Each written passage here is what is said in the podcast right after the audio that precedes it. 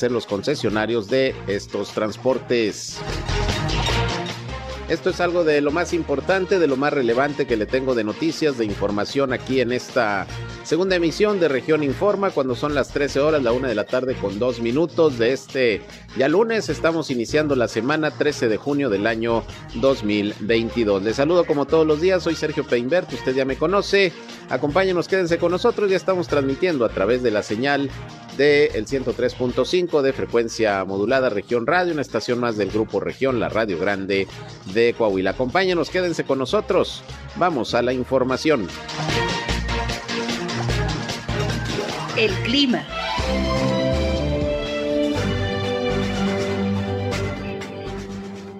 El día de hoy vamos a tener temperaturas mucho, muy calurosas nuevamente. El día de hoy tenemos temperatura máxima de 40.2 grados centígrados. El día de hoy vamos a tener nuevamente temperaturas entre los 40 y 41 grados centígrados. Mucho calor aquí en la comarca lagunera. Por la tarde, temperaturas, eh, repito, eh, superiores los 40 grados centígrados. Después de las 5 de la tarde, velocidades de viento de hasta 20, 25 kilómetros por hora, un poco de polvo aquí en la comarca lagunera, no tenemos posibilidades de precipitación. Para mañana por la mañana temperaturas mínimas de los 24 y 26 grados. El clima.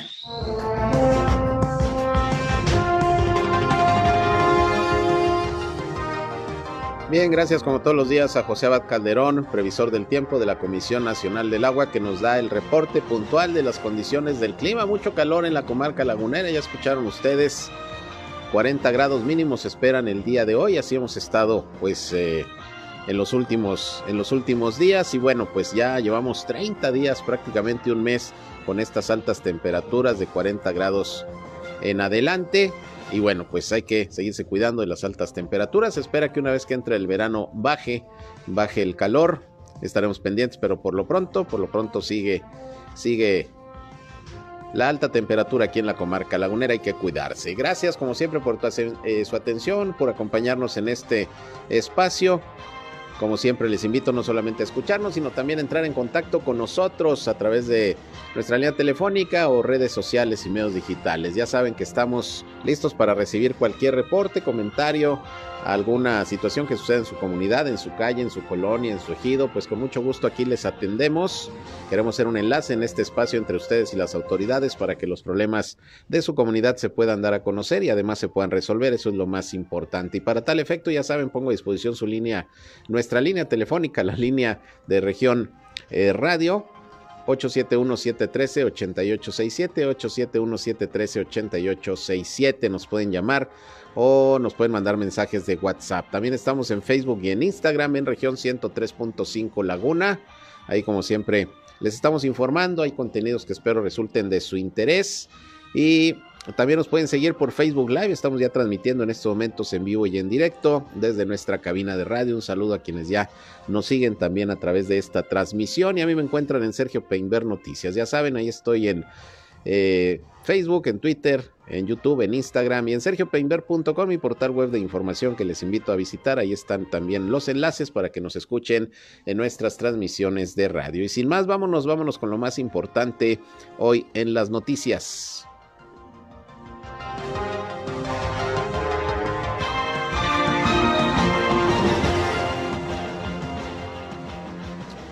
Bien, son las 13 eh, horas, la una con 6 minutos. Vámonos, vámonos con el detalle de la información. Bien, vamos a arrancar con la noticia de que ya terminó el cómputo final de la votación que se registró el pasado 5 de junio en el caso de la elección para la gubernatura del estado, que como usted sabe, bueno, pues desde el pasado domingo quien se alzó con el triunfo, de acuerdo al número de votos hasta ese momento, eh, fue Esteban Villegas de la alianza PRI-PAN-PRD.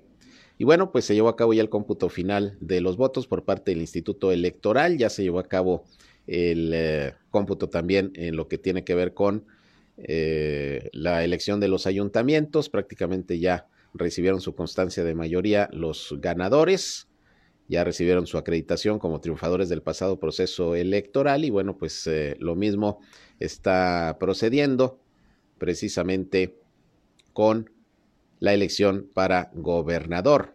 De acuerdo a la información Esteban Villegas obtuvo la victoria en la totalidad de los 15 distritos electorales.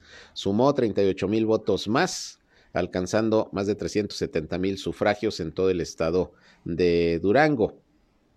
Es decir, tuvo una diferencia, repito, de más de 38 mil votos respecto al segundo lugar, que en este caso fue la candidata de Morena y la coalición Juntos Hacemos Historia, Marina Vitela.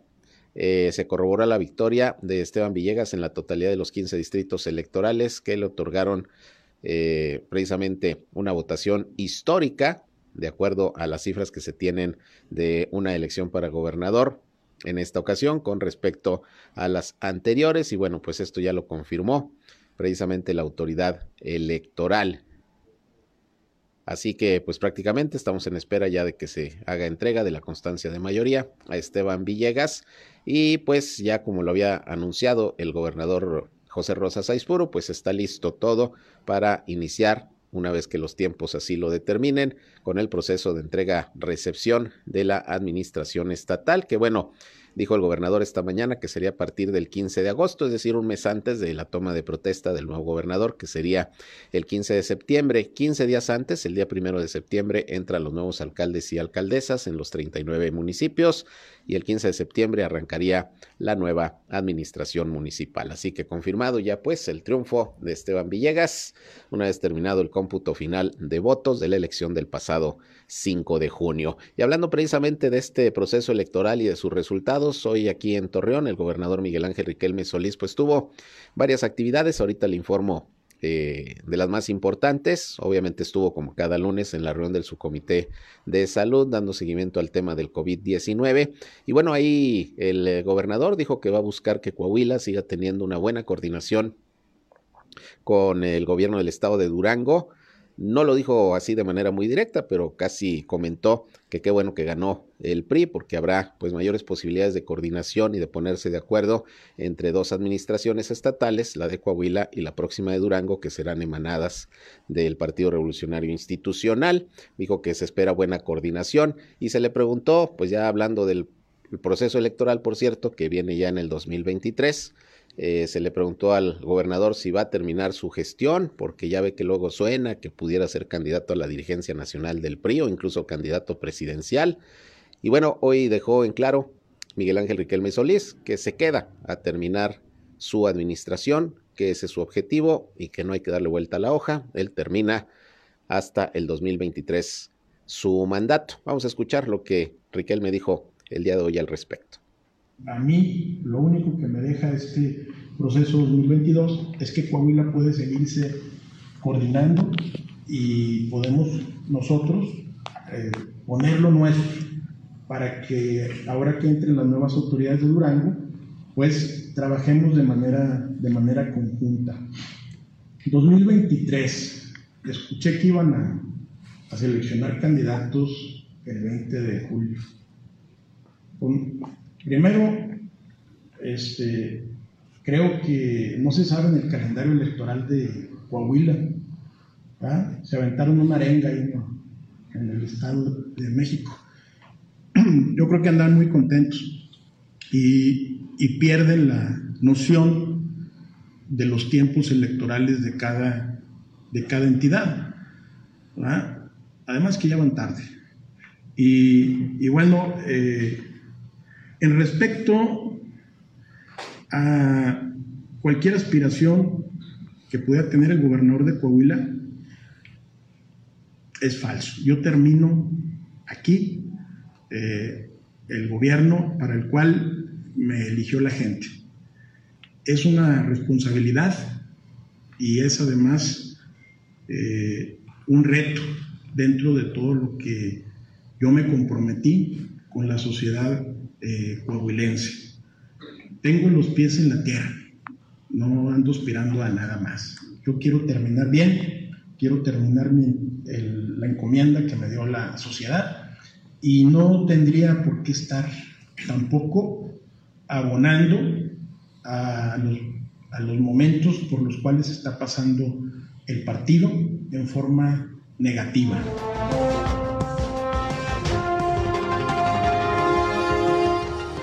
Bien, pues ahí lo que comentó esta mañana el gobernador Miguel Ángel Riquelme Solís. Dice que se queda a terminar su administración ante los rumores, especulaciones, comentarios que se han dado en los corrillos políticos respecto a que pudiera dejar el cargo para irse en pos de alguna otra posición política. Se menciona la dirigencia nacional del PRI o incluso hay quienes ya lo mencionan como posible candidato presidencial. En fin, él dice que va a terminar su administración en el 2020. 23. Que por cierto, hablando de las cuestiones políticas, hoy anduvo ahí en uno de los eventos que encabezó el gobernador. Esta mañana, Mario Cepeda, diputado local, que llamó la atención que hace unos días apareció ahí en una fotografía con una diputada de Morena, en donde se deja entrever, porque así lo expresa en esa publicación en redes sociales de la diputada, que Mario Cepeda ya se había pasado a las filas de Morena. Hoy dijo Mario Delgado, perdón, Mario Cepeda, que, que no, que no es así, que ha de ser una cuestión de sus enemigos políticos. Dijo que él la lleva bien con todos los diputados y diputadas de todos los partidos políticos y en su caso, si un día se va del PRI, dice, pues él va a avisar que no tiene mayor problema. Vamos a escuchar lo que el diputado y líder de muchos años de colonias aquí en Torreón, un operador político electoral importante para el revolucionario institucional, comentó esta mañana. Esto dijo. Día que yo me vaya, yo se los comunico directamente a ustedes. No hay nada que me ate a, perder mi libertad de expresión. ¿Sí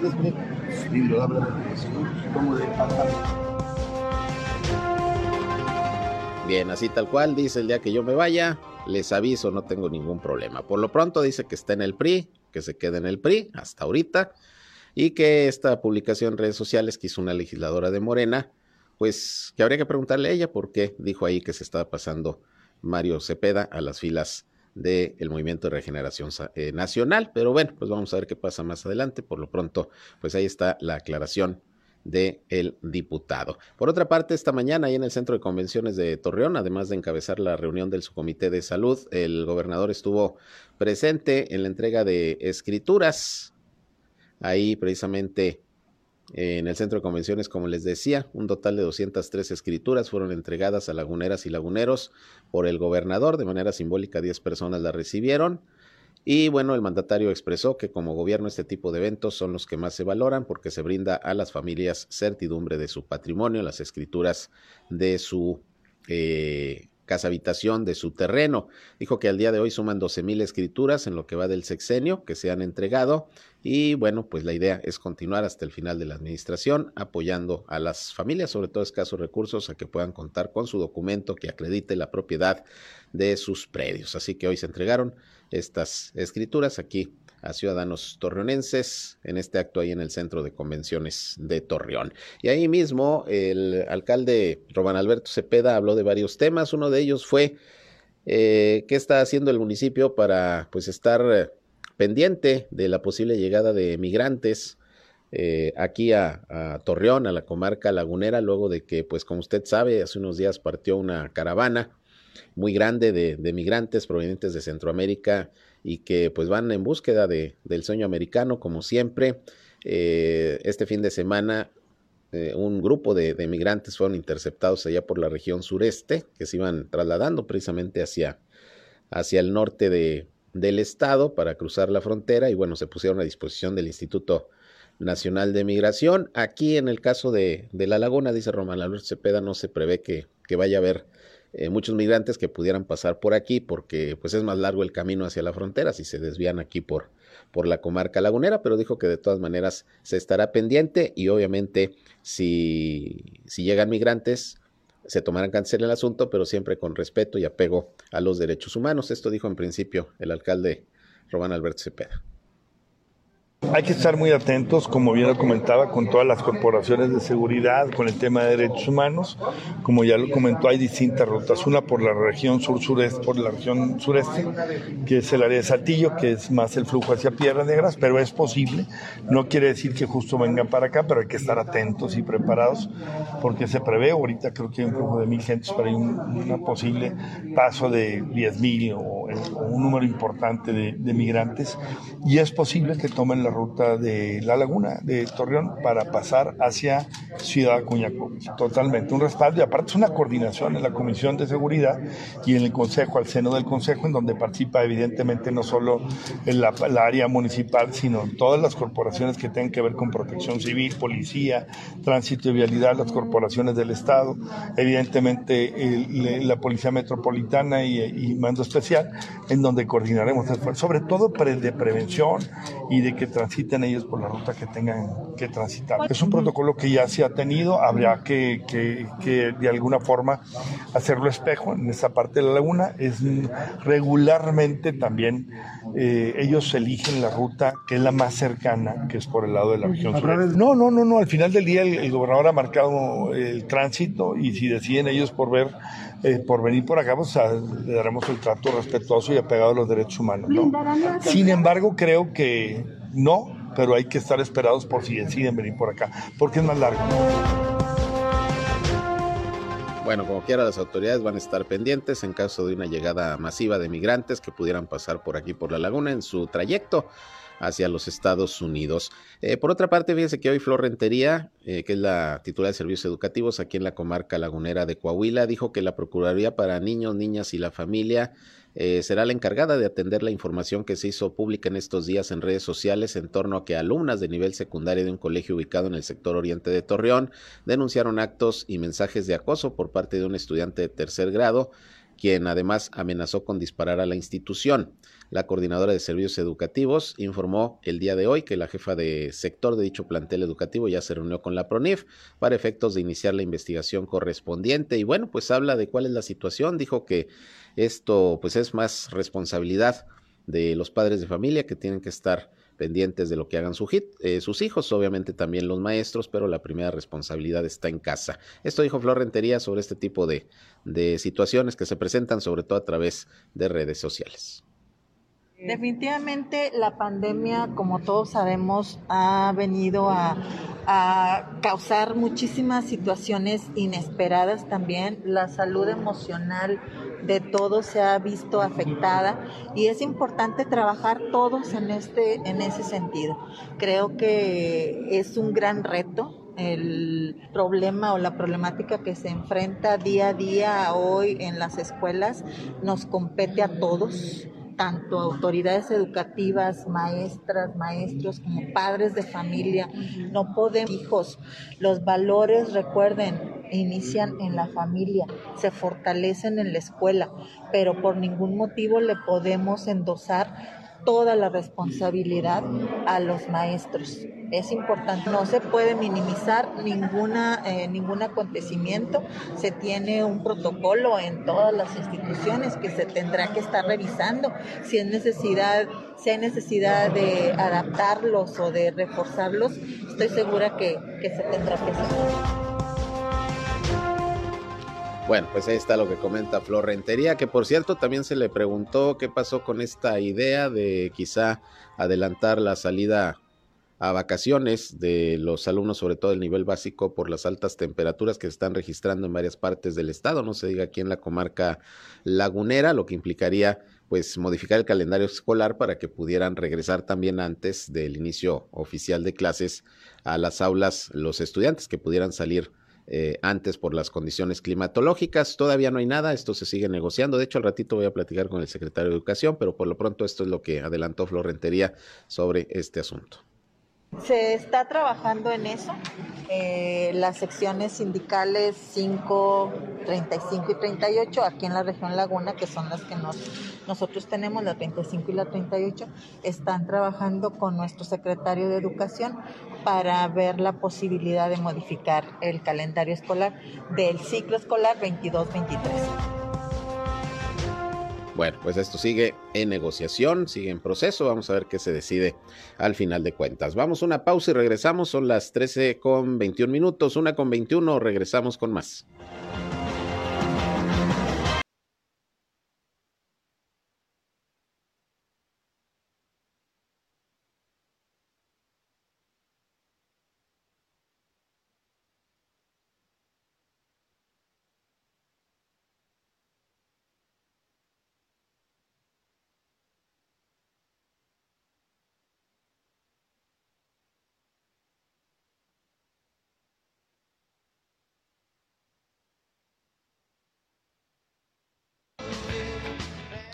Regresamos una con 25 minutos. Fíjese que la Dirección de Inspección y Verificación Municipal clausuró otro establecimiento el fin de semana. Ahora se trata del señor Pulpo. Es un eh, restaurante de mariscos ubicado en la zona centro aquí de la ciudad de Torreón. Se le clausuró debido a que carecía de licencia de alcoholes, no había tarjeta de salud y mantenían además un tanque de gas estacionario dentro del local, lo cual pues es sumamente riesgoso.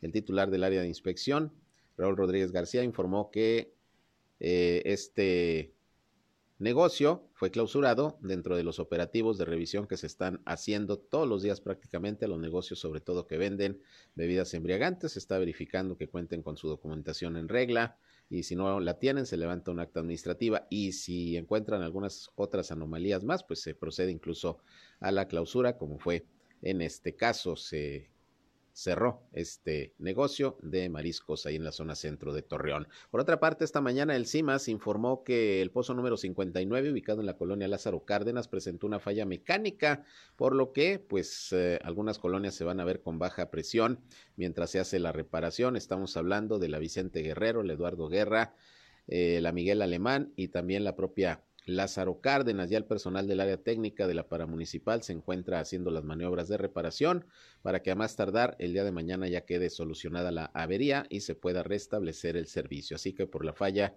en esta bomba 59 de la colonia Lázaro Cárdenas no habrá eh, suficiente presión de agua, por lo menos todo el día de hoy, mañana parte del día, ojalá que lo terminen pronto el trabajo de reparación en las colonias Vicente Guerrero, Eduardo Guerra y Miguel Alemania, en la propia colonia Lázaro Cárdenas. Bueno, pues ahí falló la bomba, ni modo que hacer, hay que hacer la reparación y se espera que mañana mismo ya quede lista para volver a dotar de suficiente agua a estos sectores de la ciudad de Torreón. Por otra parte, hoy Miguel Algara, que es el eh, secretario de Infraestructura del gobierno del estado de Coahuila, dijo que pues están en análisis de las eh, propuestas que hay de varias compañías eh, productoras y distribuidoras de camiones para ver dónde se van a comprar las unidades que se requieren para el Metrobús Laguna, que tienen un costo de entre 3.5 y 4 millones de pesos cada una.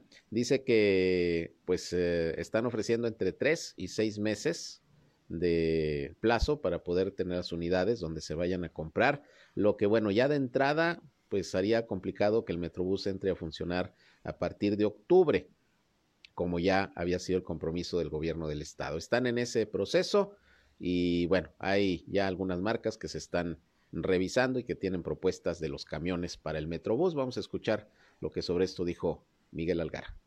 Porque hay tres empresas, ahí está Mercedes-Benz, está, no quería reconocer los nombres, pero está Mercedes-Benz, está Volvo y está Mercedes-Benz. La, tercera, sería Dina y eh, hay una empresa también china esas son las cuatro empresas que dicen que cumplen entre tres unidades a gas en el, en el Concal de veces. Cada unidad cuesta alrededor de tres, entre 3 millones y medio y cuántas unidades? 104. 104 unidades serían las que se adquirirían. Y bueno, hay que recordar que pues los transportistas, que son los que van a comprar los camiones, están esperando si el gobierno del estado les va a dar el aval o si les va a apoyar económicamente para la adquisición de las unidades. Dicen que prácticamente eso es lo que falta para poder comenzar a a ver una luz en el inicio de operaciones del Metrobús, pues esto se está analizando. Que por cierto, dijo Miguel Algara, que la responsabilidad de la determinación de la tarifa del Metrobús, de este servicio de transporte, va a caer en eh, el municipio.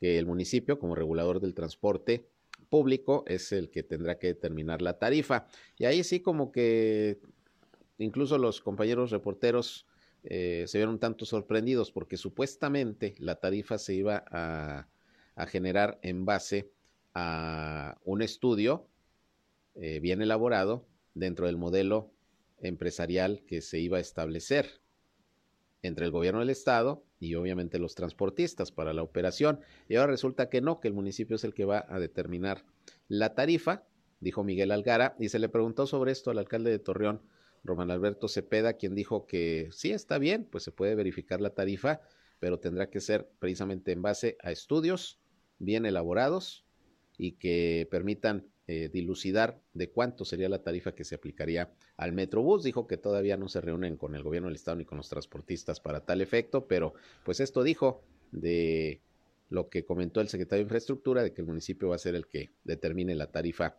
para este sistema de transporte. Escuchamos lo que comentó. No he platicado con ellos. Yo creo que este, a nosotros vamos a hacer lo que, lo que nos corresponda al municipio hacer. Yo al gobierno se desdoble para que nosotros podamos hacer la tarea. Es una asignatura pendiente y nosotros hemos sido un factor de unidad y de suma a un proyecto tan, tan, tan esperado como el de ¿no? Entonces, la tarifa yo creo que no solo obedece a un tema de una decisión unilateral, obedece a un estudio. Yo espero que quienes tengan que hacer los estudios ya los hayan hecho y nosotros tomar las decisiones al seno del cabildo, pero no podemos nosotros tomar decisiones unilaterales a una decisión colectiva. Y para tomar una decisión de carácter colectivo o al seno del cabildo necesitamos traer los estudios técnicos yo espero que ellos ya hayan previsto todo Bueno, pues de alguna manera el alcalde también le echa la bolita a los propios uh, funcionarios del Estado, que son, repito, los que en un principio se estaban poniendo de acuerdo con los transportistas para ver el modelo de negocios y de ahí a partir de ahí se iba a determinar precisamente la tarifa del transporte Metrobús. Vamos a ver qué pasa. Por lo pronto, pues todavía va para largo, todavía va para largo que inicie operaciones el Metrobús Laguna, porque pues está diciendo Miguel Algara que están analizando las propuestas. Una vez que se analice y se determine dónde se van a comprar los camiones, el plazo es de tres a seis meses para la entrega de los mismos. Y si el compromiso era iniciar operaciones el Metrobús en octubre, pues a lo mejor se me hace que se verá complicado, pero bueno, vamos a esperar, vamos a ver qué es lo que se determina al respecto y respecto a la tarifa también, vamos a ver qué decide el municipio, que es al que ya por lo pronto ya le están echando la bolita para eh, definir la tarifa. Le echan la bolita desde el punto de vista en que esto supuestamente iba a resultar del el modelo económico para el funcionamiento del Metrobús. Obviamente la tarifa la tiene que avalar el municipio porque es la, la autoridad reguladora, pero ahorita pues prácticamente según lo que dijo Miguel Algara, pues el municipio va a ser el que se va a hacer bolas para ver qué tarifa define. Entonces pues habrá que esperar a ver qué, qué se determina al respecto. Bien, por otra parte, hoy el gobernador de Durango, José Rosa Saispuru, dijo que hay por lo menos 1.500 vacantes en todo el estado, que empresas de varias regiones, sobre todo de la laguna y allá de Durango Capital, van a estar ofertando para todos aquellos que anden buscando chamba. Esto será a través de jornadas laborales, ferias de los empleos o de las propias autoridades de la Secretaría del Trabajo. Hay chamba, dice el gobernador de Durango, esto comentó. Hoy eh, las diferentes empresas en, el Estado eh, nos han compartido que tienen eh, un promedio de 1.500 plazas disponibles, plazas que están ubicadas en las diferentes regiones. Esto es además de los empleos que habrán de generar las empresas que hemos anunciado, que dijimos que eran eh, ocho en la laguna, eh, ocho aquí en la capital y tres más que se ubicarán en los municipios de Pueblo Nuevo y de Tepehuanes. Así es que esas 1.500 plazas que se tienen hoy disponibles, que las han puesto, que nos han comentado las propias empresas, y lo que queremos nosotros es ayudar a que las empresas puedan tener el personal suficiente para poder sacar adelante la producción, los compromisos que tienen y sobre todo que la gente sepa a dónde acudir. Además de las ferias del empleo que hemos tenido, que han sido muy exitosas, decirles que a través de este medio, a través de este espacio de la conferencia que hacemos todos los días por la mañana, eh, como ustedes habrán de ver en las pantallas, ahí estarán el nombre de la empresa que está ofertando eh, algún empleo. Y que reitero, en suma de lo que nos han reportado en los últimos días, eh, requieren ellos cuando menos 1.500 personas que puedan laborar en, en las diferentes negociaciones, empresas de diferente giro, así es que van desde operadores, hasta ingenieros, o sea, eh, para las diferentes eh, eh, necesidades de los, de los trabajadores hay oportunidades. Bueno, pues ahí lo que dijo esta mañana el gobernador de Durango, José Rosa Saizpuro, estos puestos laborales, estas vacantes, 1500 que en todo el estado estarán disponibles por parte de diferentes empresas para, pues precisamente, quienes andan buscando chamba. Y seguramente habrá ferias del empleo y, también información para que usted pues lleve su solicitud o se comunique directamente con las empresas que están con disponibilidad de puestos laborales. Bien, son las 13 horas, una con 35 minutos. Tengo en la línea telefónica al secretario de Educación del Estado de Coahuila, Francisco Saracho Navarro, a quien me da gusto saludar en este espacio. ¿Qué tal, secretario? Muy buenas tardes. ¿Qué tal? ¿Cómo estás? Muchas gracias. Muchas gracias por la atención. Secretario, pues ¿cómo va cerrando ya el ciclo escolar? Platíquenos. Bueno, mira, prácticamente estamos ya preparándonos ya para el cierre de este ciclo escolar 2021-2022. En este mes de junio pues, prácticamente ya son las evaluaciones finales y nos estamos preparando para las próximas graduaciones dependiendo eh, la solicitud de cada una de las distintas escuelas previa autorización del subcomité de, de salud para poder concluir el próximo 7 de julio. Ya se estarían entregando calificaciones y nos estaríamos preparando ya para el próximo ciclo escolar. Comentarte que en este momento el 95% de las escuelas en todo el estado ya se encuentran en forma presencial. Este 95% de escuelas representan el 97% de alumnos. Esperemos que para el próximo ciclo escolar, que iniciará a mediados del mes de agosto, esté prácticamente ya todos los inmuebles rehabilitados de forma presencial, en virtud de que nos faltan todavía alrededor de unos 206 inmuebles para, para poder ya estar al 100%. Estas escuelas se encuentran a, distancia, pero ya iniciamos la rehabilitación eh, en 73 de ellas y el resto eh, se están en un proceso de licitación y muy pronto ya estaremos trabajando en estas 206 escuelas para eh, que se puedan incorporar en el próximo ciclo escolar en forma presencial. El secretario se había comentado que se estaba analizando la posibilidad de adelantar eh, la salida a vacaciones por las altas temperaturas en varias regiones, lo que modificaría el calendario. Había que regresar también antes a las escuelas. ¿No se ha tomado una decisión al respecto? Bueno, mira, en este momento estamos en diálogo con el, las tres secciones sindicales. Estamos revisando una de las actividades que señala el calendario federal, porque bueno, solamente no es el inicio del ciclo escolar, también hay sesiones del Comité de Salud Escolar, de los consejos técnicos, entrega de boletas, descargas administrativas, días festivos. Y bueno, estamos revisando cada uno de los distintos eh, conceptos del calendario, pero todo parece indicar que hay la posibilidad, la posibilidad de poder adelantar el inicio del próximo ciclo escolar.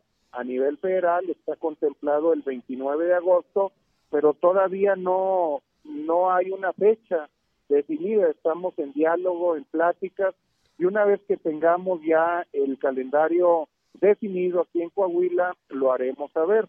Hay que recordar que, que en regiones como la laguna, como el centro, la carbonífera, el norte, pues las temperaturas superan los 42 grados y el hecho de poder iniciar el, el próximo eh, ciclo eh, escolar el 29 de agosto, pues la, hay posibilidades de poderlo adelantar para no concluirlo el 26 de julio del año que entra, sino también, como en este ciclo escolar, que sea a principios del mes de julio de poderlo concluir.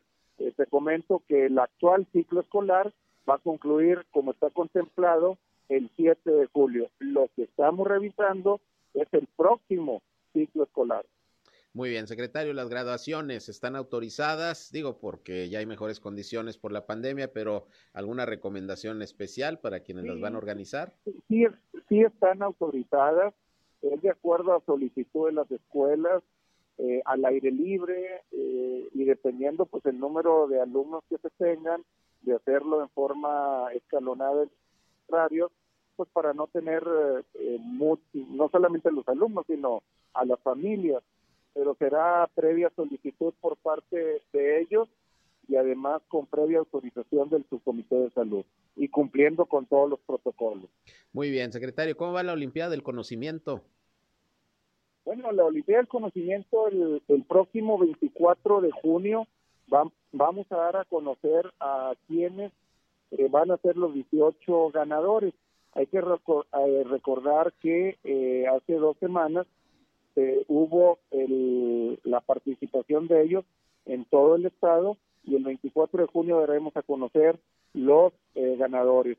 Solamente comentarte que el próximo lunes y martes habremos de celebrar en Torreón los Juegos Estatales Deportivos en todas sus disciplinas. En este momento, bueno, pues se encuentran ya en eliminatorias en distintos del, Estado, pero el, el 20 de junio arrancaremos en distintas eh, prácticas como es pues el atletismo, el ajedrez, el voleibol, el básquetbol, eh, pues prácticamente todas todas las disciplinas y estarán participando pues un total de 85 primarias públicas con 42 primarias particulares y a nivel secundaria 57 públicas y 38 particulares. Todo esto lo vamos a celebrar en la de Torreón. Finalmente, secretario, a reserva de que quiera agregar algo, eh, se han estado creando y están funcionando los llamados consejos de vinculación y nos han preguntado, bueno, ¿cuál es el objetivo de los mismos y cómo están funcionando?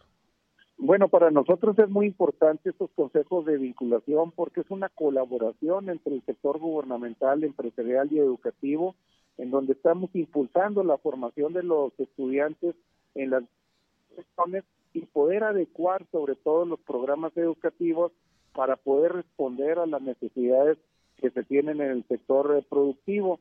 Prácticamente ya están integradas la totalidad de los consejos de vinculación y es muy importante para nosotros que eh, nuestros estudiantes de las universidades tecnológicas, politécnicas, de los EGITEC, COVAC, CONALEP puedan eh, participar y trabajar ya directamente en las empresas y que una vez que concluyan sus estudios puedan encontrar pues la oferta de trabajo que ellos eh, aspiran. Es decir, es para quienes estudian en educación media. Es correcto, es correcto, media y superior media también. Y superior. Prácticamente el 73% de los egresados eh, están inmediatamente una vez que egresan, eh, se acomodan en la industria, en el sector empresarial y desde que están estudiando el convenio de colaboración con ellos es precisamente para eso.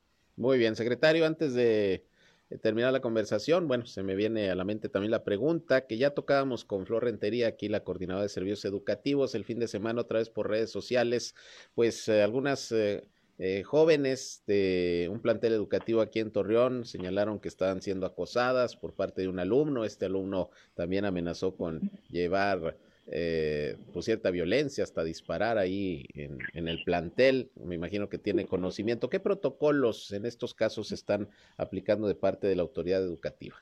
Sí, bueno, inmediatamente la maestra Flor Rentería me dio a conocer lo que estaba sucediendo.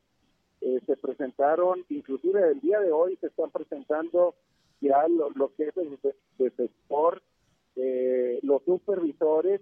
Vimos aviso a PRONIT también para que eh, pudiera tomar con de estas acciones y efectivamente, bueno, estamos poniendo mucha atención en esta prevención y atención de riesgos que pudiera presentarse y sobre todo pues, fortaleciendo el protocolo de actuación en todos los niveles para las emociones y sentimientos y habilidades que se pueden tener.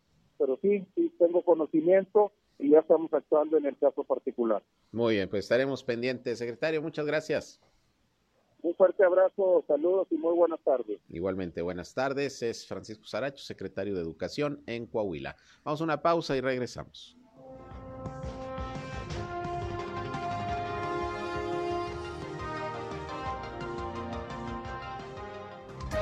En un momento regresamos a Región Informa. Disfruta de toda la información y el mejor contenido de Coahuila y de México en un solo lugar con la app de Grupo Región. Además de consultar el periódico impreso, podrás sintonizar cualquiera de nuestras cinco estaciones de radio y acceder a nuestras emisiones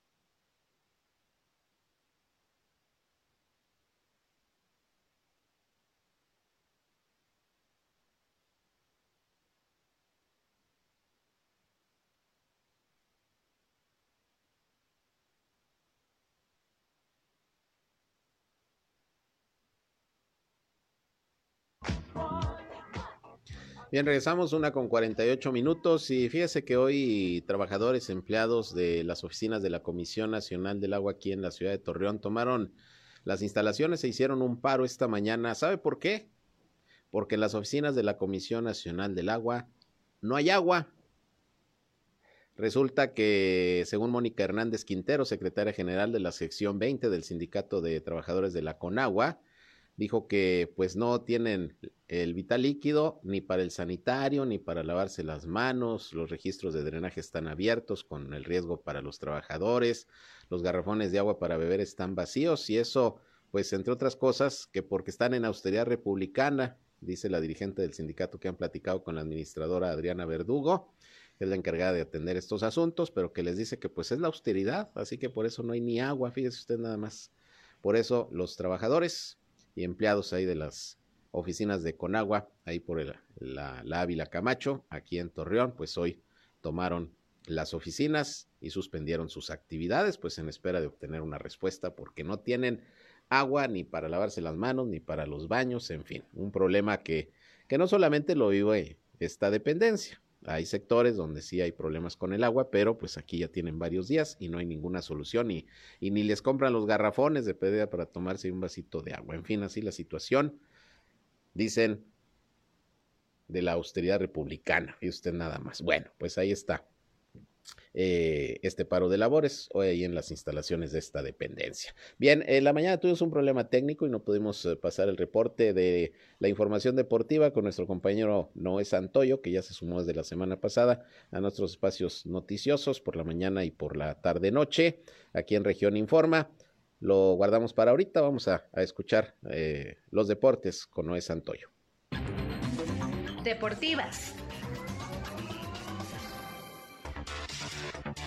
Hola, ¿qué tal Sergio? Muy buenos días. Te saludo con mucho gusto en este inicio de semana a ti y a todo nuestro auditorio del grupo Región de la Comarca Lagunera. Nos vamos rápido con la información del mundo de los deportes. Este domingo en el Gran Premio de Azerbaiyán, Red Bull logró hacer el 1-2. Max Verstappen se llevó el primer lugar de la carrera, mientras que el piloto mexicano Sergio Pérez terminó en el segundo lugar, resultado que le permitió rebasar a Charles Leclerc en la segunda posición del campeonato de pilotos. En esta carrera los dos autos de Ferrari tuvieron que abandonar el circuito. La carrera siguiente será el Gran Premio de Canadá, la cual no se disputó las dos campañas pasadas. Lewis Hamilton fue el último ganador de esta carrera. La selección mexicana de fútbol ya se concentra en el partido de mañana ante Jamaica dentro de la Liga de Naciones de la CONCACAF en el Estadio Nacional, después de derrotar este fin de semana en el Estadio Corona a su similar de Surinam. El combinado del Tata Martino, integrado por jóvenes jugadores aztecas, visitará a Jamaica, quien actualmente se ostenta como líder del grupo A con cuatro puntos después de dos partidos disputados. En este duelo, programado a las 19 horas tiempo del centro de México, el Tata continuará la evaluación de elementos de cara a la lista final para el Mundial de Qatar 2022. La selección mexicana sub-21 cerró su participación con victoria de dos goles por cero ante Colombia en el partido por el tercer lugar del torneo Maurice Revelo, mejor conocido como Esperanza de Tulón. Las anotaciones fueron obra de Santiago Muñoz y Efraín Álvarez en un duelo que concluyó ríspido ante los colombianos. Rally de cinco carreras en la cuarta entrada, donde destaca jonrón de tres carreras de Al Charles y cuadrangular de dos carreras de Cristian Adames, permitió a Leones de Yucatán ganar 11 carreras a uno a Zaraperos de Saltillo para llevarse la serie completa en el Parque Cuculcán, con triunfo para Alex Tobalín en la de relevo y el tropiezo para Eder González, de tal manera que continúa la pésima campaña para la novena del Zarape. En otro duelo, Rally de tres carreras permitió a los Pericos de Puebla empatar la serie, luego de imponerse seis carreras a tres a los algodoneros de Unión Laguna en encuentro celebrado a las 13 horas en el estadio de los hermanos Cerdán. La serie se define hoy entre laguneros y poblanos, con duelo monticular entre David Richardson de Unión Laguna y Gabriel Hinoa de Pericos a partir de las 19 horas. La otra novena coahuilense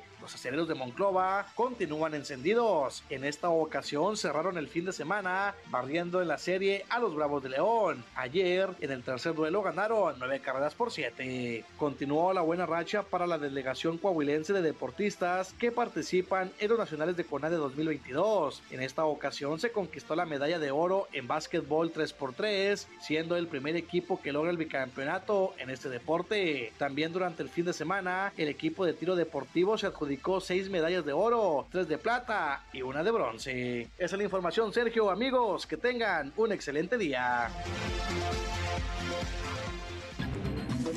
Deportivas.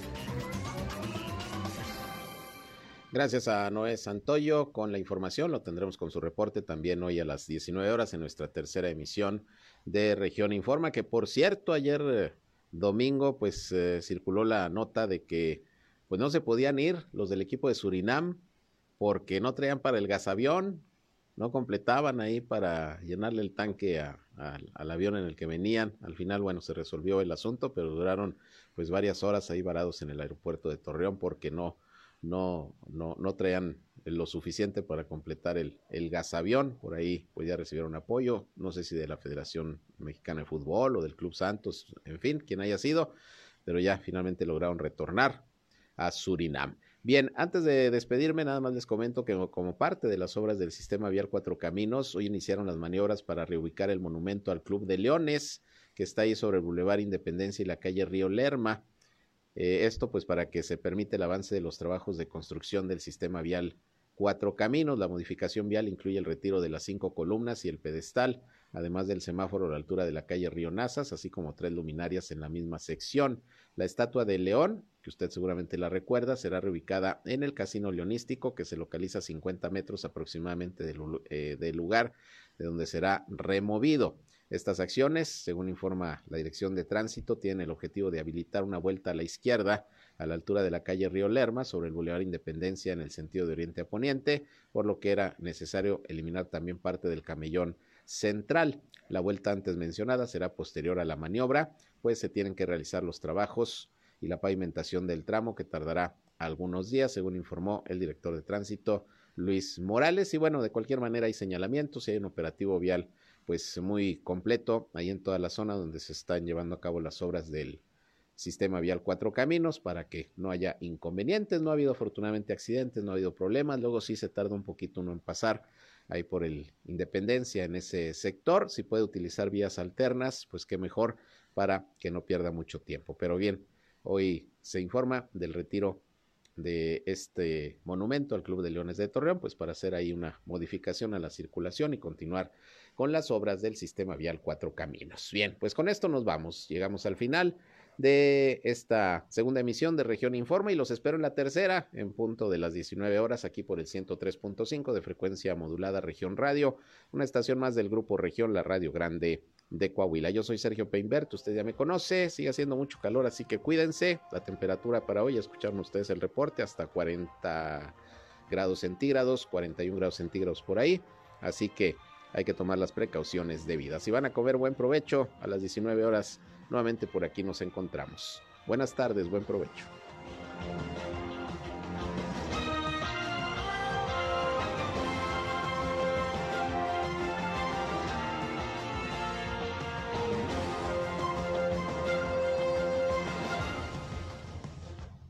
Esto fue Región Informa. Ahora está al tanto de los acontecimientos más relevantes. Lo esperamos en la próxima emisión.